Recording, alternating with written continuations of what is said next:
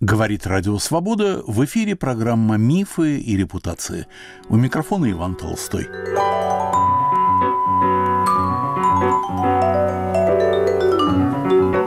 «Ардис» к выходу документального фильма – Мичиганское издательство «Ардис», основанное в начале 70-х Карлом и Эллен Дэй Профер, пребывает до сих пор в активной зоне памяти старшего поколения. Ардисовские книжки под рукой, ардисовским авторам еще вчера можно было позвонить, а некоторым можно будет и завтра. К тому же у многих с Ардисом связана какая-нибудь собственная история, причем, как правило, история приятная. Веселое имя Ардис.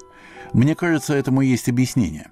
После тяжелых политических книг Посева, после имки пресс и морализаторской антисоветской публицистики, ардисовские томики воспринимались как что-то легкое, не страшное, увлекательное, чисто литературное. Довлатов, Фазиль Искандер, Бродский, Саша Соколов, Битов – почти домашний, friendly тамиздат. Аргумент «за это не посадят при обыске» был, конечно, далеко не главным, но все-таки теплился в душе, придавая читателю дополнительную уверенность в себе. У Ардиса с советской властью были скорее стилистические разногласия, что, как мы давно убедились, и есть самое главное. Знали мы и других западных издателей. Приезжали в Россию и Вольфганг Казак, и Игорь Ефимов, и Никита Струве – но никому не было столько симпатии и благодарности, как к проферам. Жаль только, что не застали рано скончавшегося Карла, но Эллендее дань отдали. Этой осенью начинается международный показ документального фильма «Камень, ножницы, бумага», созданного Анной Наринской, Антоном Желновым и Иваном Юдиным. О фильме стоило бы говорить в любом случае, но дело подкрепляется тем, что это очень хорошая, вдумчивая работа. Ее создатели знают и понимают тему, они ее прожили интеллектуально и биографически. Не в последнюю очередь скажу, что кино это превосходно снято. Эстетика кадра и чувство истории возлюбили друг друга самым убедительным образом. Мой первый собеседник Антон Желнов, документалист, журналист, бывший ведущий «Дождя», автор фильмов об Иосифе Бродском, об Илье Кабакове, о Владимире Сорокине. Вам, зрители, еще не задавали вопрос, снимать фильм об учреждении – это же скучно. Зрители пока не задавали такой вопрос, хотя он очень хороший э, вопрос. Я его сам себе задавал, когда начинал работу над этим фильмом – и мы все, команды его, друг другу себе задавали. Но нет, не скучно, потому что, наоборот, это вызов, это челлендж, это интересно. Хуже всего идти по проторенной дороге, вот снимаем про героев, снимаем биографии и так далее. Вот я как раз этого всегда боялся, не хотел идти по инерции. И хотелось как раз что-то сделать о феномене, о событии, о явлении, но не о человеке. И мы действительно э, сделали фильм про издательство. Конечно, личности, конечно, герои. Все это проявляется и выходит на первый план, как и положено в кино в какой-то момент. Да, личная судьба, личная биография человека который за этим стоит. Но изначальный посыл, да, это фильм о здании, это фильм о доме, это фильм о бренде Ардис, да.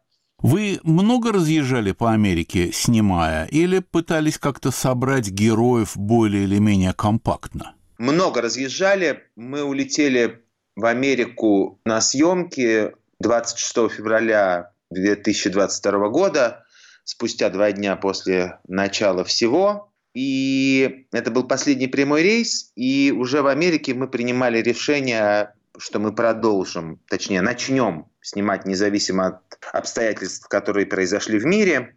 И э, сейчас мы понимаем, что это было правильное решение не забросить, не вернуться, а сделать то, что, ради чего мы туда поехали.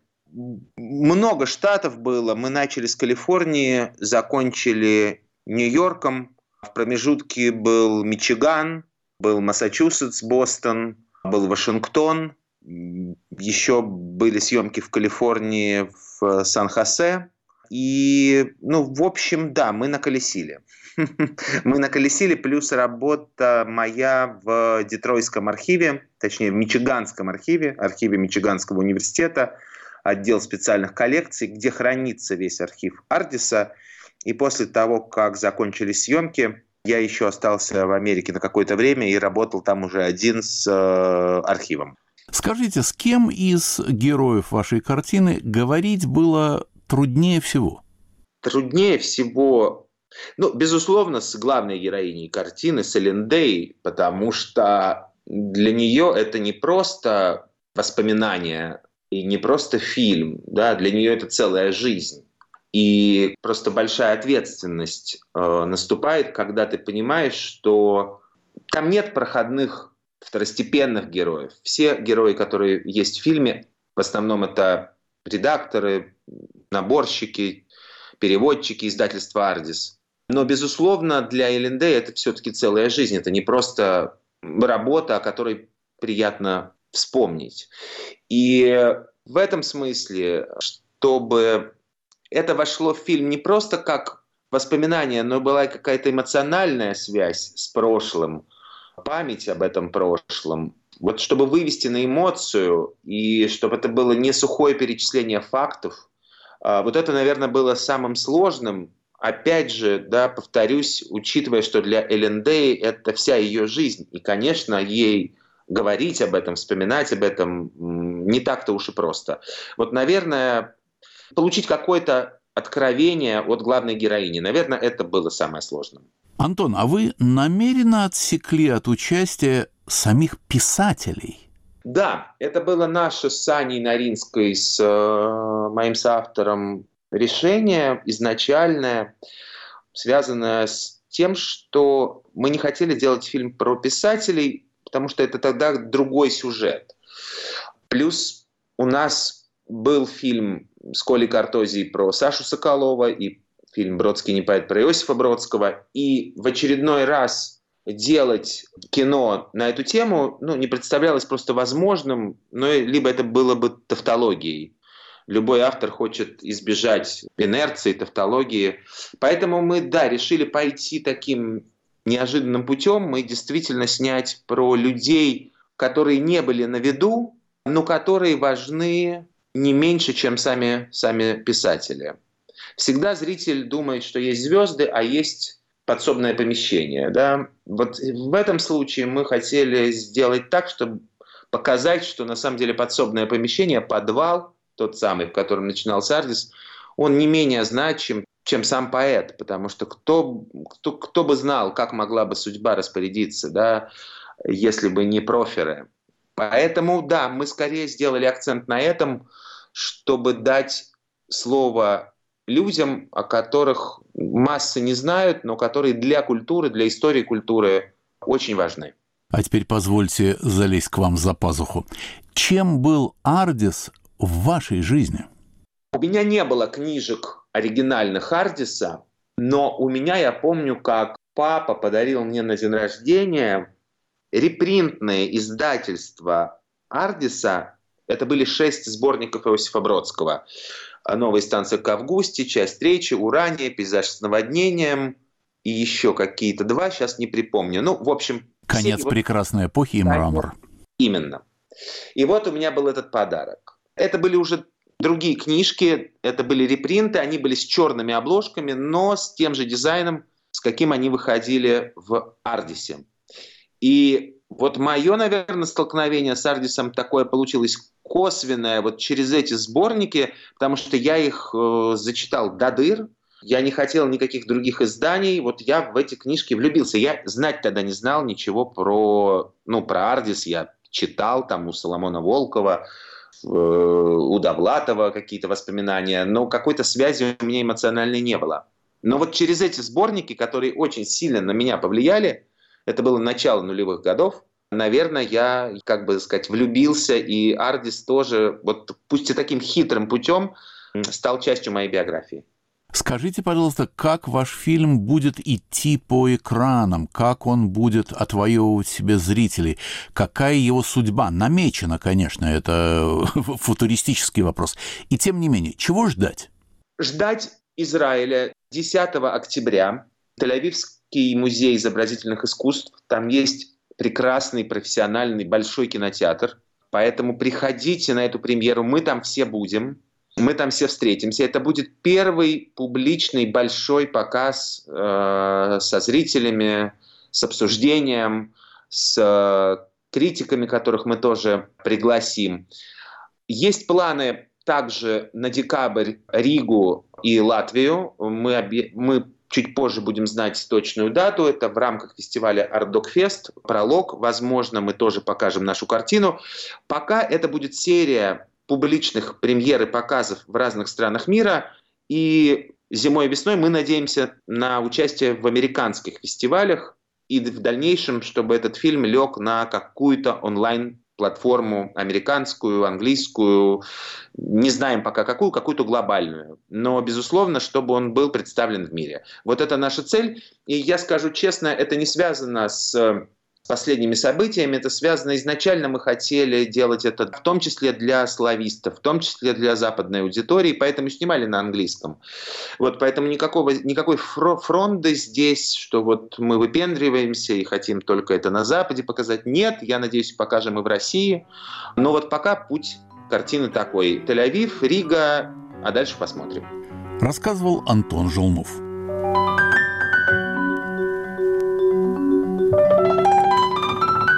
На волнах Радио Свобода в выпуске «Мифов и репутаций» передача «Ардис» к выходу документального фильма.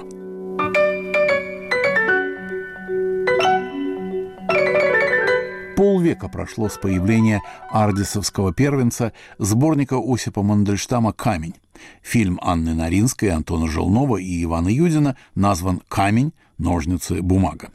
Ардисовские авторы постоянно участвовали в программах «Радио Свобода».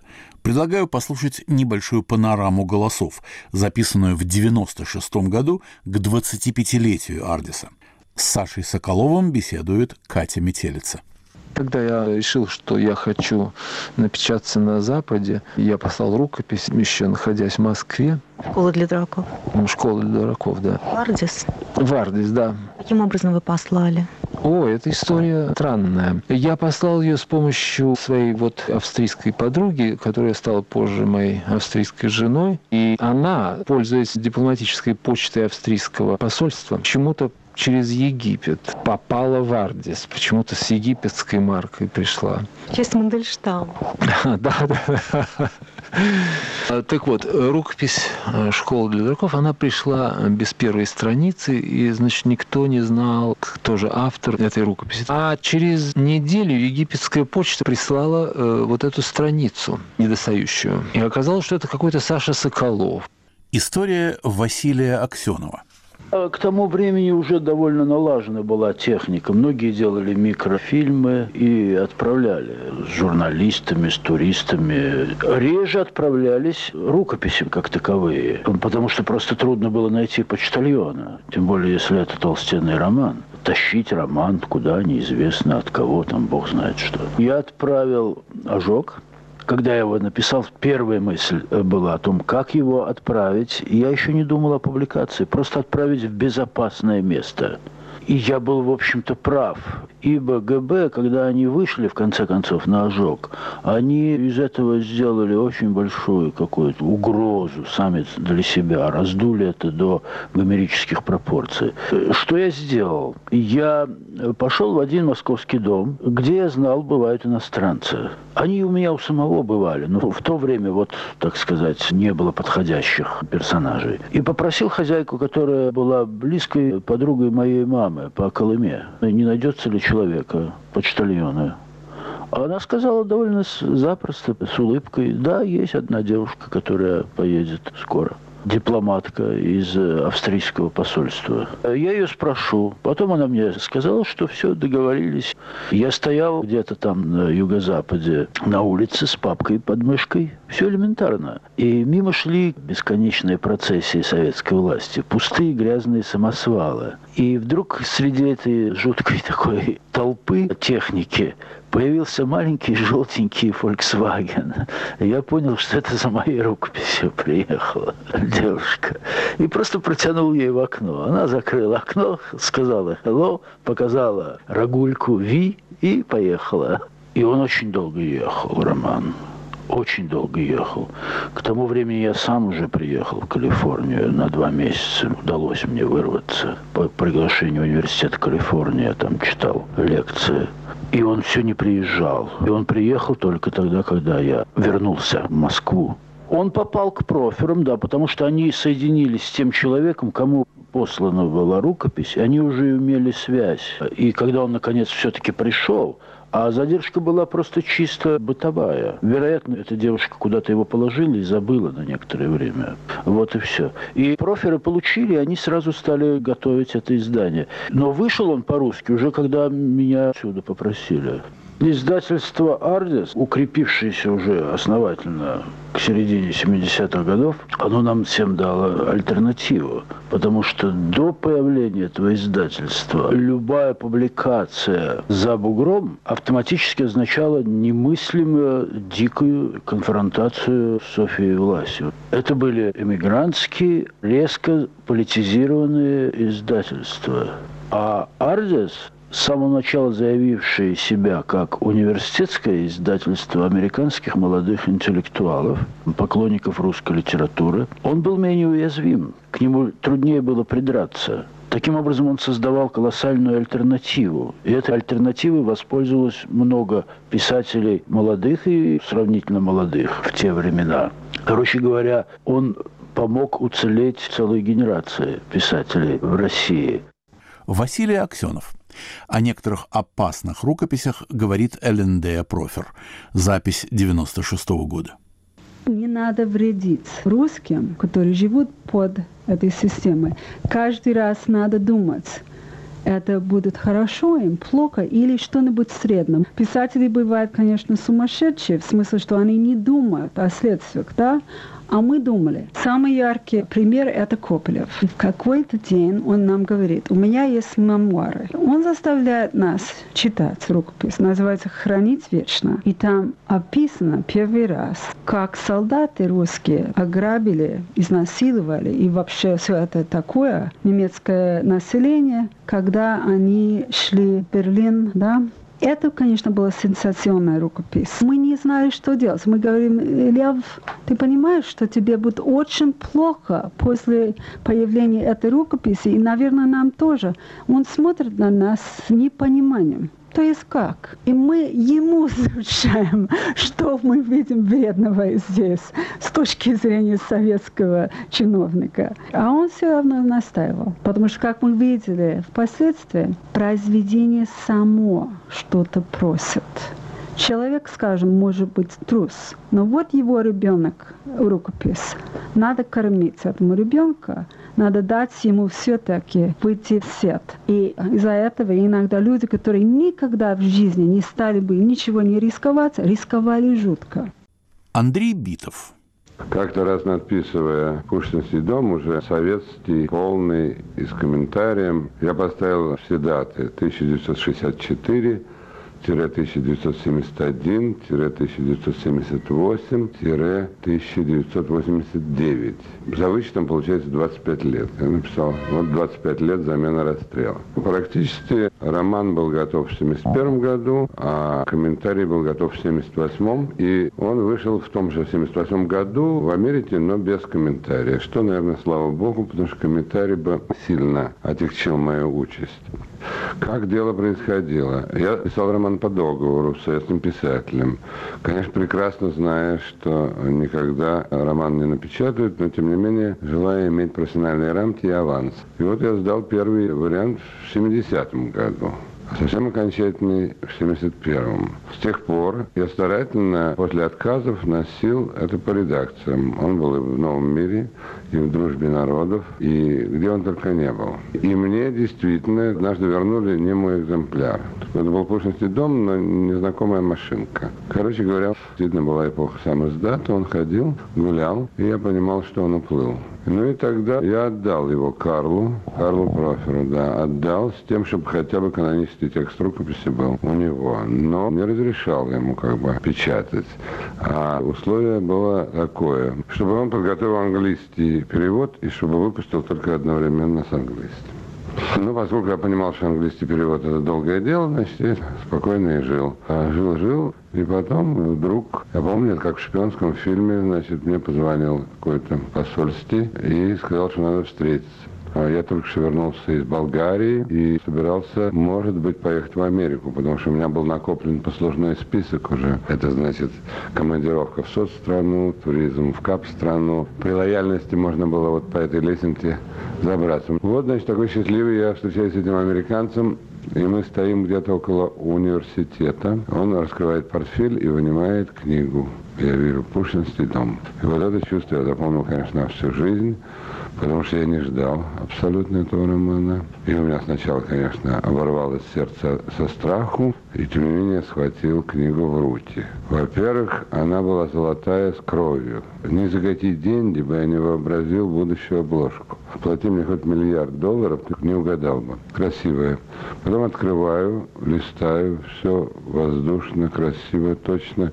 И вдруг напарываюсь на опечатку. Я понимаю, что эта печатка набрана с рукописи. Там не было ни одного изменения. Они набрали даже опечатки. И вот в этот момент никакого у меня страха не стало. Я понял, что все замечательно, что ради этого момента стоило жить. Ну вот как бы момент истины, как любят говорить в шпионских фильмах.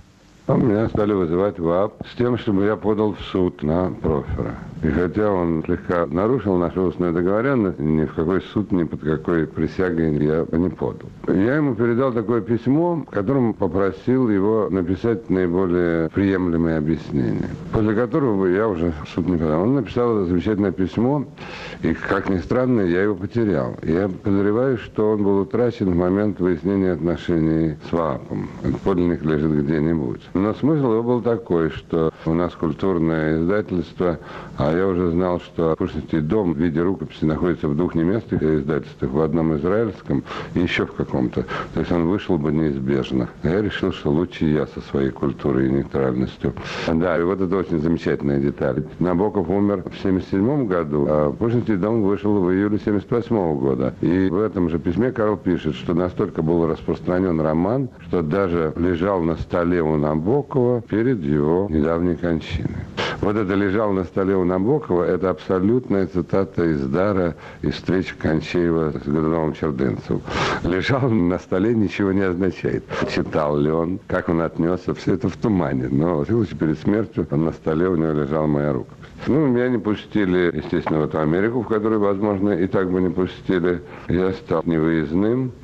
Заботливый Феликс Кузнецов вызвал меня и сказал, надо тебе что-то сделать такое положительное, вот давай поезжай с писательской группой в Коми.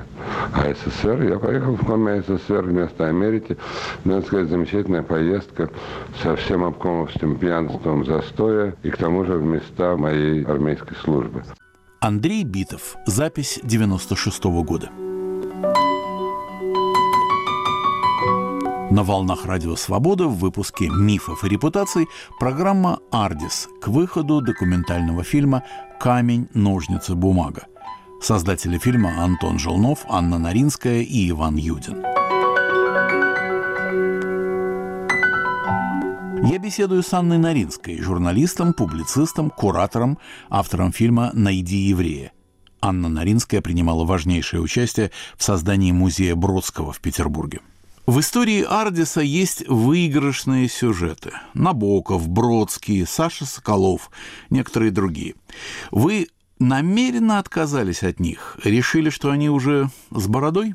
Мы абсолютно намеренно от них отказались, потому что э, мы хотели, чтобы это было, мне сложно сказать, что в первую очередь, а чтобы вторую, история Элендеи и история Ардиса, ну, как бы и история ее и Карла Дела – очень не хотелось бы, чтобы звездные какие-то их назовем слово клиенты да, хотя там есть разная степень вовлеченности, и есть действительно невероятное, что они сделали для Бродского, и довольно трагическая история, да, отношений э, того, насколько, например, вклад проферов э, сам Бродский ценил свою карьеру, и насколько справедливо было там его явное ощущение, да, что он сам все сделал и сам всего оказался достоин, и отношение к этой помощи, а другой или, например, еще какие-то истории тоже очень грустные отношения с этими людьми, ну, например, с тем же Сашей Соколовым,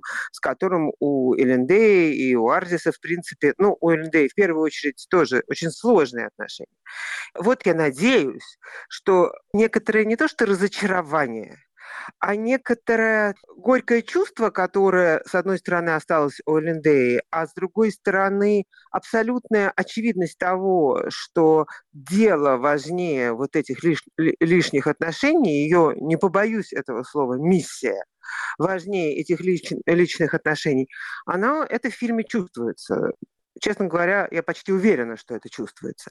И вот э, для нас очень важно было не уйти в какие-то вот эти гламурные, назовем это так, моменты их деятельности, а показать ее всю в целом. Да, они публиковали очень много кого. Мы должны понять, что большая заслуга, там, не знаю, печатание того же Набокова или вот то отчасти, почему наш фильм и называется камень, ножницы, бумага, потому что первая публикация это был репринт Мандельштамовского камня, книги, которая в Советском Союзе не издавалась. Она издавалась на русском языке, она была издана в 2013 году.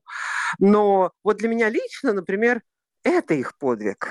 Поэтому здесь же еще нужно выбрать, да, и как бы, ну, вот есть история с Бродским, а вот есть этот, да, жест, они издали камень, и преподнесли его Надежде Яковлевне. Именно про камень Элендея говорит в фильме, что эта книга проходила, привезенная в Россию вот этим их а, серым, скажем, там импортом, да, э, назовем то, что они делали с книжками так, потому что они их тайно да, ввозили, иногда вплоть до того, что зашивали в подкладки чемоданов или диппочты и переправляли.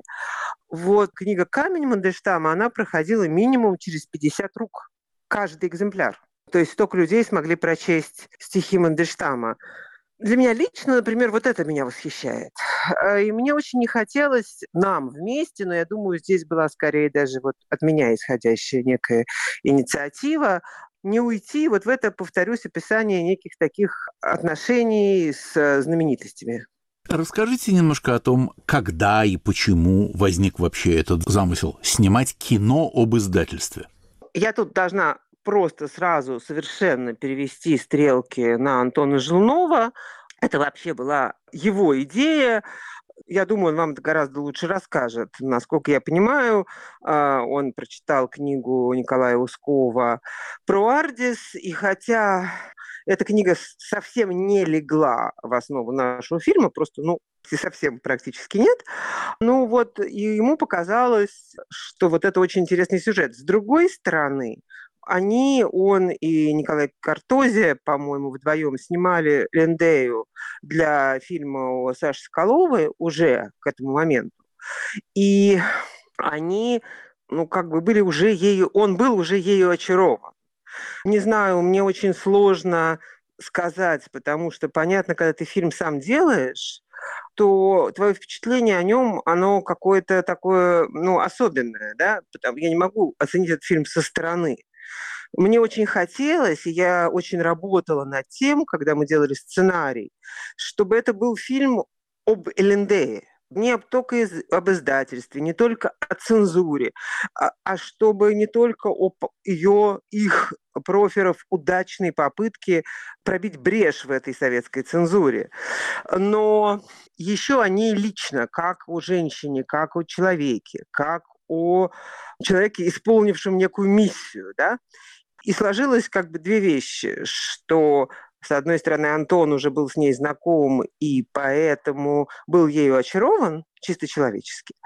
А с другой стороны, я почитала ее книжку о Бродском, которая мне очень нравится. Я считаю, это одна из лучших книжек, написанных о Бродском, э, ну, воспоминательных. И мне, когда Антон пришел ко мне с этим сюжетом и предложением вместе с ним работать, я как бы была уже готова именно, скажем так, из любви к ней. А вторая вещь, которая меня страшно подвигла, это, безусловно, воспоминания моего детства. Это то, что фильм не вошло, хотя сначала у нас чуть ли не идея была меня сделать одним из персонажей, но потом мы решили, что не нужно смешивать как бы любовь и работу. Вот, потому что, конечно, библиотека моих родителей, мой отец Анатолий Найман был знаком с проферами, и даже если бы он не был с ними знаком, все равно, как и в многих таких антисоветских литературных домах. У нас было очень много книжек Артиса, которыми была полна э, библиотека моих родителей. И, конечно же, там редком стояли синенькие книжечки Бродского. И я помню, когда я поступила в МГУ и стала на филологический факультет, и какие-то там редкие учащиеся там мальчики стали приходить ко мне домой, они были в таком совершенном восторге от вот того, что наконец они вошли в комнату, где вот эти книги есть, и они видели их только на каких-то фотографиях, в каких-то перепечатках, они только слышали, что вообще это издательство есть, а сами читали на каких-то действительно слепых, на четвертых копиях перепечаток вот эти книжки. Я думаю, что многие ухаживания за мной, студенткой, на самом деле были таким просто методом попадания в библиотеку у моих родителей. Вот. И, ну, действительно, это была невероятная привилегия в советской юности оказаться вот среди этих, в первую очередь, ардисовских запрещенных книжек. Анна, до середины фильма события развиваются, скажем так, мирно. Но вдруг поднимаются вопросы прежде с Ардисом, как бы не ассоциировавшиеся у читающей публики с финансовой ролью ЦРУ в оплате большой доли русского тиража. Именно я подчеркиваю русского, не английского, с которым все было в порядке, и английские издания возвращали затраченные деньги. А вот с, русским, с русской частью тиража. Вот, например, этот вопрос. Чем эта тема была для вас важна? Почему вы ее включили в фильм? Иван, можно я вам возвращу этот вопрос и скажу, что эта тема была вдохновлена вашей прекрасной книжкой о пути к читателю доктора Живаго. И просто действительно как бы думать мы стали об этом, потому что когда-то ваша книга произвела на меня большое впечатление, и я ее всем рекомендую. Мне кажется, это ужасно важный знак отношение к книгам, отношение к вообще литературе. Это касается и ардисовских книжек, и вообще там издата, то есть запрещенной в Советском Союзе литературы, которая публиковалась э, в Америке в основном, но и за рубежом, и в Европе тоже что эм, даже ЦРУ, даже ЦРУ верила в литературоцентричность советского народа так сильно, что действительно считала, что если вот эти книжки как-то доставлять в Россию, там люди будут их читать, то сознание советского человека поменяется. Я понимаю, что я сейчас страшно упрощаю, но какая-то правда в этом, безусловно, остается. Она есть. Мы очень много говорили об этом с Линдеей и с ее теперешним мужем Россом, который был э, сотрудником Ардиса и во времена Карла Профера. И нам было важно, и им было очень важно, чтобы эта тема была вскрыта достоверно, абсолютно достоверно. Да? ЦРУ никак не влияла ни на выбор авторов, ни на что, кроме того, что действительно для некоторых магазинов русской книги за рубежом, и как мы теперь понимаем, для некоторого числа книг, которые доставлялись разными способами в Советский Союз, эти книги выкупала ну, некоторые организации на финансы ЦРУ. Мне кажется, это очень важная вещь, потому что подзаголовок нашего фильма называется «Фильм о книгах и свободе». Вот действительно это отношение к литературе – книгам, к слову, такое большое, такое серьезное, оно, конечно, очень важно для этой истории. И, повторюсь, и Карл, и Элендея эту свою миссию осознавали. Они не то чтобы думали, что они какие-то там книжечки печатают для студентам почитать там по ходу курса, который они взяли и сдадут на тройку.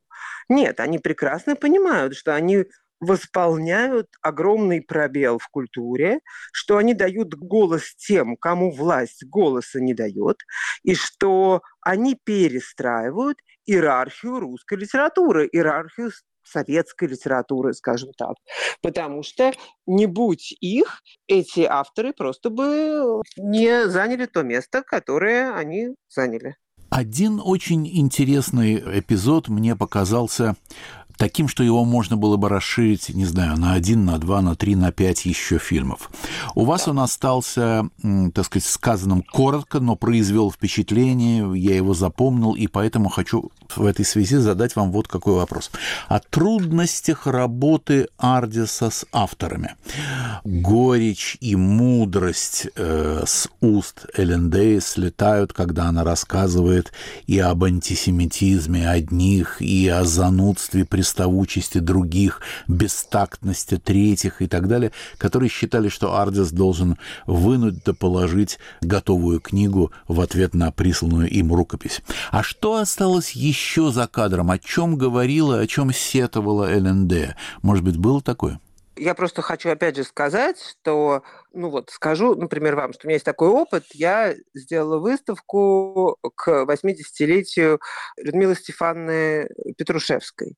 И эта выставка один из самых сложных эпизодов просто моей работы, потому что вот сделать выставку про живого человека очень сложно. Да? У этого человека есть свои границы, свои представления о себе и так далее и тому подобное. И настрадалась я страшно, хотя я считаю Людмилу Стефану большим-большим писателем. Вот, настрадалась от нее. Тут немножко та же история. Вы понимаете, что это же не фильм о событиях XIX века, где мы можем скрывать все, и это там достаточно безболезненно.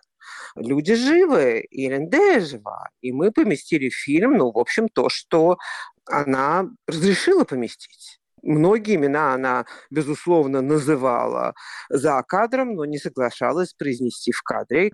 Нам было, понимаете, важно другое. Тут, так сказать, не только конкретная неблагодарность людей, а, например, абсолютная неготовность огромного количества советских писателей и просто советских людей, но в этом смысле советских писателей, то есть людей интеллектуальных, иногда даже знавших английский язык, не часто, к, жизни, к Америке, к жизни в капитализме, к жизни, надо сказать, на свободе, к жизни, где у тебя есть все возможности. Например, да, ну, в Советском Союзе люди не, не умели водить машину, потому что купить, чтобы купить машину, ты должен был в такой очереди стоять, денег ты бы никогда не накопил, что уметь водить машину просто не, не было нужно. Тут ты приезжал э, в Америку, и вдруг выяснялось, что тебе необходимо водить машину, и, и это очень просто. И, получить машину и так далее.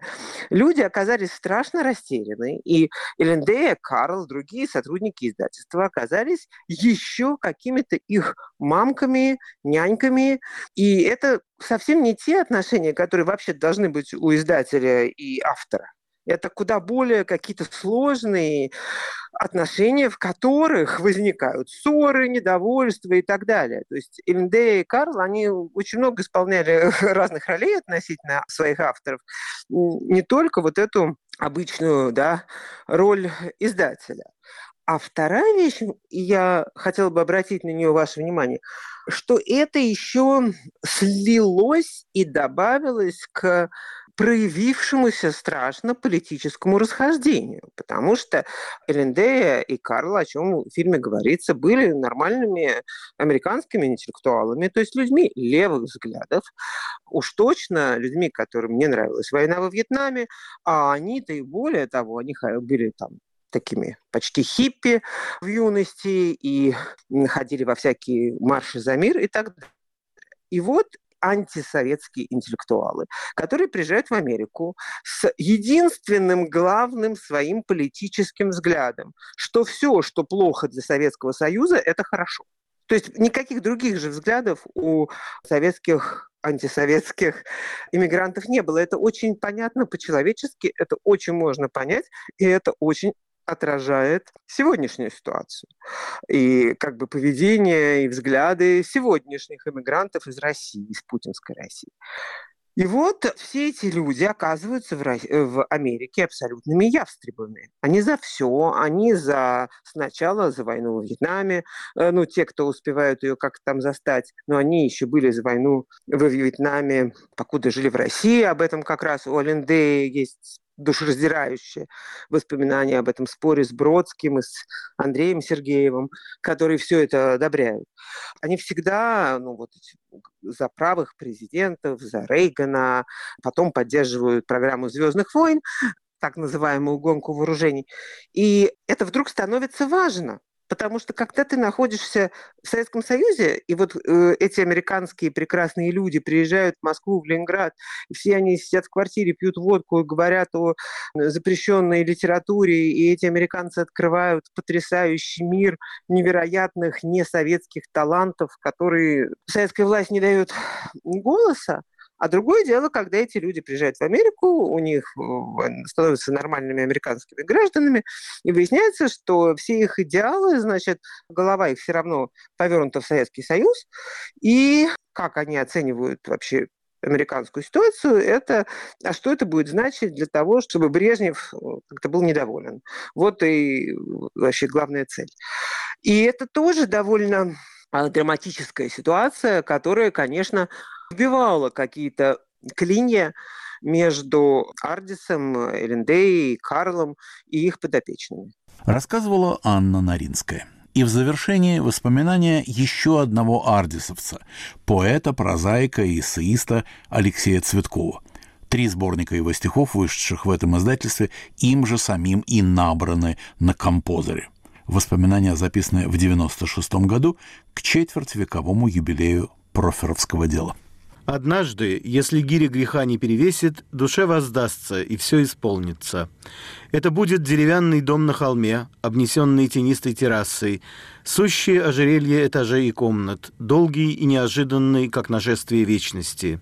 Отсюда раздвинуть садовую дверь и прозревшим сердцем окинуть мир, в котором усердие не в тягость и сладостна золотая лень плюшевый лук без подпалин и блошиных страстей гольфа, место собачьей и детской беготни. За ним змеиная река пересчитывает рощи и постройки, торопя кустью свое северное солнце. Река, по слову писателя, называлась. Река называется Гурон, дом на горе Ардис. Когда продавали, этот простор обернулся препятствием. Пришлось кроить надвое и сбывать паями. Один дом, другой лук. Но тут, как нынче принято выражаться, конец истории. Надо сильно попятиться, угодить в разгар событий.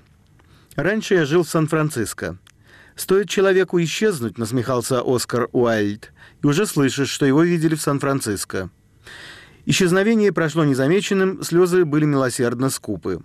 Я работал в газете «Русская жизнь», которую из почтения к пестревшим некрологам втайне величал русской смертью. Подписчикам, еще теснившимся на краю могильного зева, я скрашивал ожидание многосерийной приключенческой статьей «Удержат ли большевики государственную власть?». Ответ, надо признать, выходил обоюдно приятным. Жаль, что моей правоты дождались лишь считанные. Люди смертны, Гай – человек, следовательно. Карьера была коротка, но беспрецедентна. Замешательство в Совете опекунов вмяло меня в кресло главного редактора, где я сполна вкусил славы и почестей все четыре дня, пока не возобладал рассудок. Второй и последний рывок в стратосферу. Первым справедливо считаю нелегальный листок за здоровую психику, основанный в стенах пятого острова Полубуйного отделения клиники имени Кащенко. Там рассудок царь. Все дороги с вершины устроены вниз. Пара месяцев ущемленного достоинства в заместителях. Затем независимый пост в очереди за пособием по трудоустройству. Параллельно карьере с одинаково переменным успехом струилась творческая жизнь. Журналы отвечали молчанием. Рецидент «Р» и издательство «П» оказался словоохотливее, отпустил лапидарный комплимент и отказал, сославшись, что все мощности брошены на публикацию «К» и «Г», инициалы подлинные. Обремененный такими обстоятельствами, я спустился в один благотворительный подвал, где заезжий Саша Соколов давал чтение – до тех пор я избегал открывать его книгу, недовольный названием и именем автора, но услышанное твердо убедило в обратном. К тому же комплимент оказался взаимным. Саша повез в мифический Мичиган с полфунта моей лирики попытать ей судьбу в Ардисе. На подступах к зиме, которая в Сан-Франциско бесполезна, я получил почтовые сюрпризы. Письмо о зачислении в филологическую аспирантуру. Согласие на издание сборника с вложением 140 долларов. Аванс, на пристальный взгляд, оказался тактичным подаянием. Литературный заработок не предстоял. Тут я снова вступаю себе на перебой. С Карлом Профером мы уже встречались незадолго в Нью-Йорке, на литературной тризне по Набокову.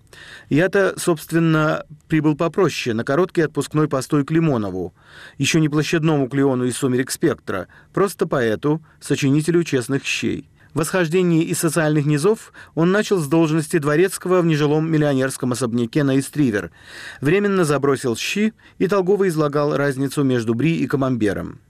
Разницы теперь не упомню, но там же рождался Эдичка. Пусть не в пример автору и переименованный, я все же переживу себя на страницах этой книги. Набокова оплакивали литературные светочи в стенах издательства «МакГро-Хилл».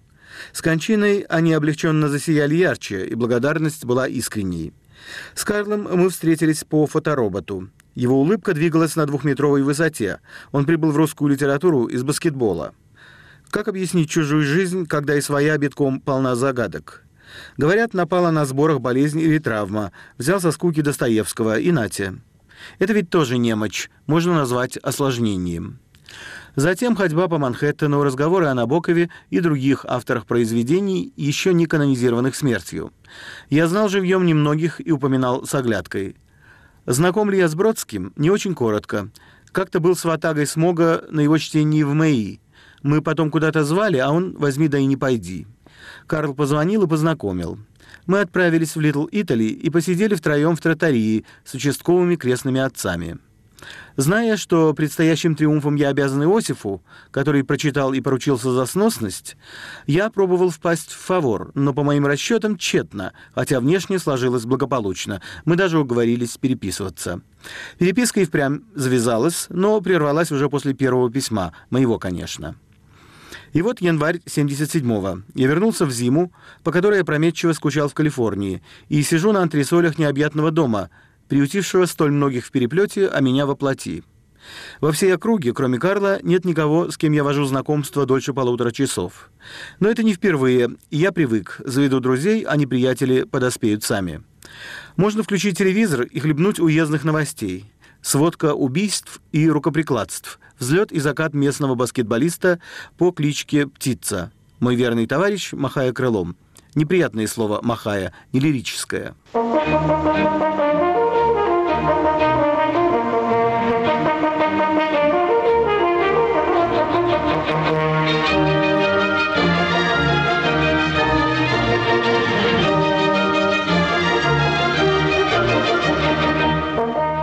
Волнах Радио Свобода «Поверх барьеров». В передаче, посвященной 25-летию издательства «Ардис», вы слушаете мемуарное эссе Алексея Цветкова «У нас в Мичигане». Воздадим адептам географии. Мичиган произносится «Мишиган», это два полуострова, стиснувшие Великие озера с севера и юга. Южный смахивает на рукавицу, на обочине большого пальца ссадина Детройт. О Детройте достаточно сказать, что он мало отличается от грозного эпохи героического разгрома бандформирований. Вот только бандформирование настоящее, а разгроме не дерзнул преувеличивать. Есть, значит, на свете города-побратимы. Даже танцевальными ансамблями обмениваться не обязательно. Анарбор в получасе на юго-запад, по сути, спутник Детройта, но упоминать об этом бестактно. Основная отрасль производства – Мичиганский университет. 40 тысяч душ из 100-тысячного населения. Выйдешь в рождественские каникулы – пусто. Только жадины белки сбивают с ног.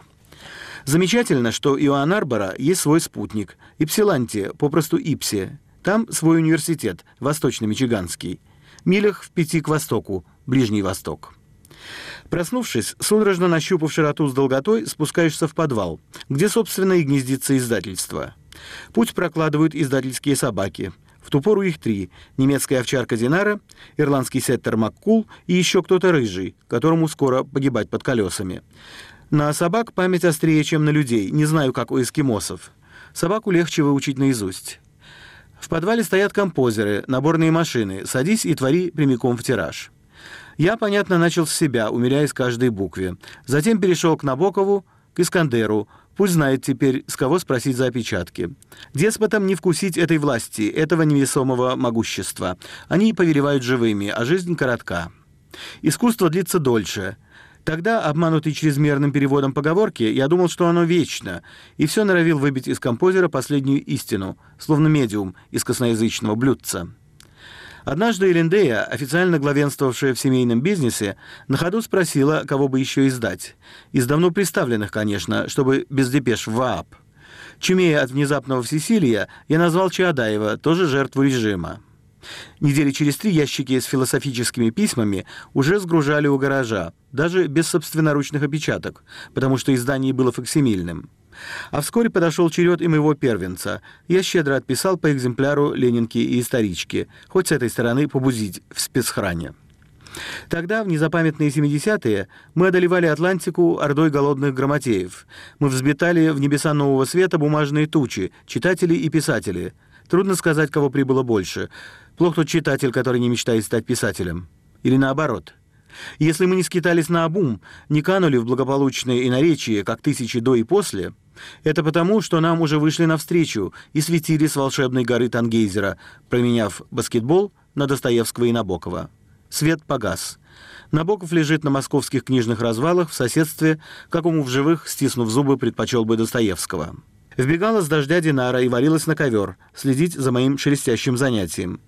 В русских книгах она разбиралась слабо, но в писателях, навидавшись, кое-что понимала. А меня завсегда-то считала ровней чуть ли не Случевскому, и я не брезговал ролью экспоната. Пусть это был зоопарк или дендрарий, где же еще спасаться вымирающему виду?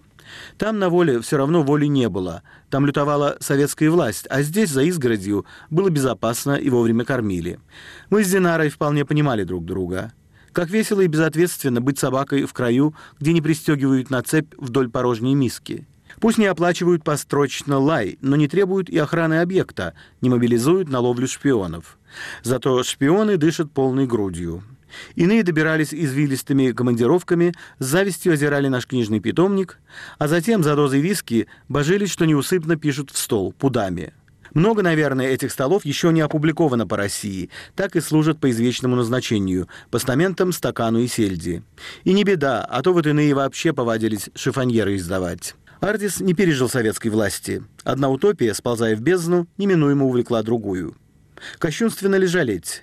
Наказуема ли ностальгия? Россия нас не прочитала, зачем тогда печатала Америка? Рухнули засовы зверинца, реликтовые особи разбрелись выживать собственной добычей, потому что красной книгой уже никого не пугнешь. От Ньюфаундленда до Ванкувера ходят сбивчивые слухи о Соколове. Милославский поскользнулся на лампадном масле. А Довлатов, кто теперь его корректирует? Прощай, республика слова. Книги имеют свою судьбу, авторы тем более. Теперь обе исполнились. Окончен набег на коммуну культуры и отдыха, на сталинских ИТРов пера – Войска взаимно полегли. Разъехались все, кроме Карла. Он отбыл задолго и недалеко. Кладбище с дороги как на ладони, без непроглядной российской растительности, плоские плиты, флаги, цветы. В этот путь много с собой не берут. В конце каждому все положено и приготовлено. Помню, в дни посвящения в автомобилисты я едва разминулся здесь с неповоротливой липой и, отдышавшись, попенял покойникам. Дескать, шалите, у меня своя компания, у вас своя. Теперь и навсегда общая.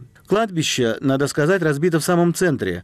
Колонисты обожали себя постращать, да и лошадям экономить работу. Отсюда подать рукой. Третий поворот за Арлингтон, мимо годами кособокого почтового ящика, как та диковина в Пизе, и слегка в гору по прыгучему гравию. А зимой с визгом по серому льду, где расступятся за кольцом вековые вязы, встанет столб с баскетбольной дыркой. Из террасы, радостно голося, сорвутся к колесам вечные тени – милые псы русской словесности Динара, Макул и этот рыжий, имени которого я никак не вспомню. Алексей Цветков. Запись 96 -го года.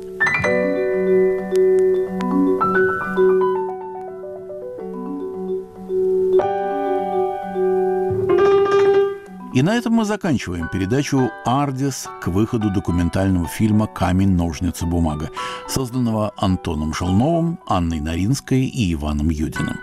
Официальная международная премьера назначена на 10 октября в Тель-Авивском музее изобразительных искусств. Интересно, и книга о Бардисе уже была, написанная Николаем Усковым, и вот теперь фильм, а все не насытится, не изжить ностальгии и признательности великому делу Карла и Элендеи Профер. Над выпуском «Мифов и репутации» работали режиссер Юлия Голубева и редактор Иван Толстой.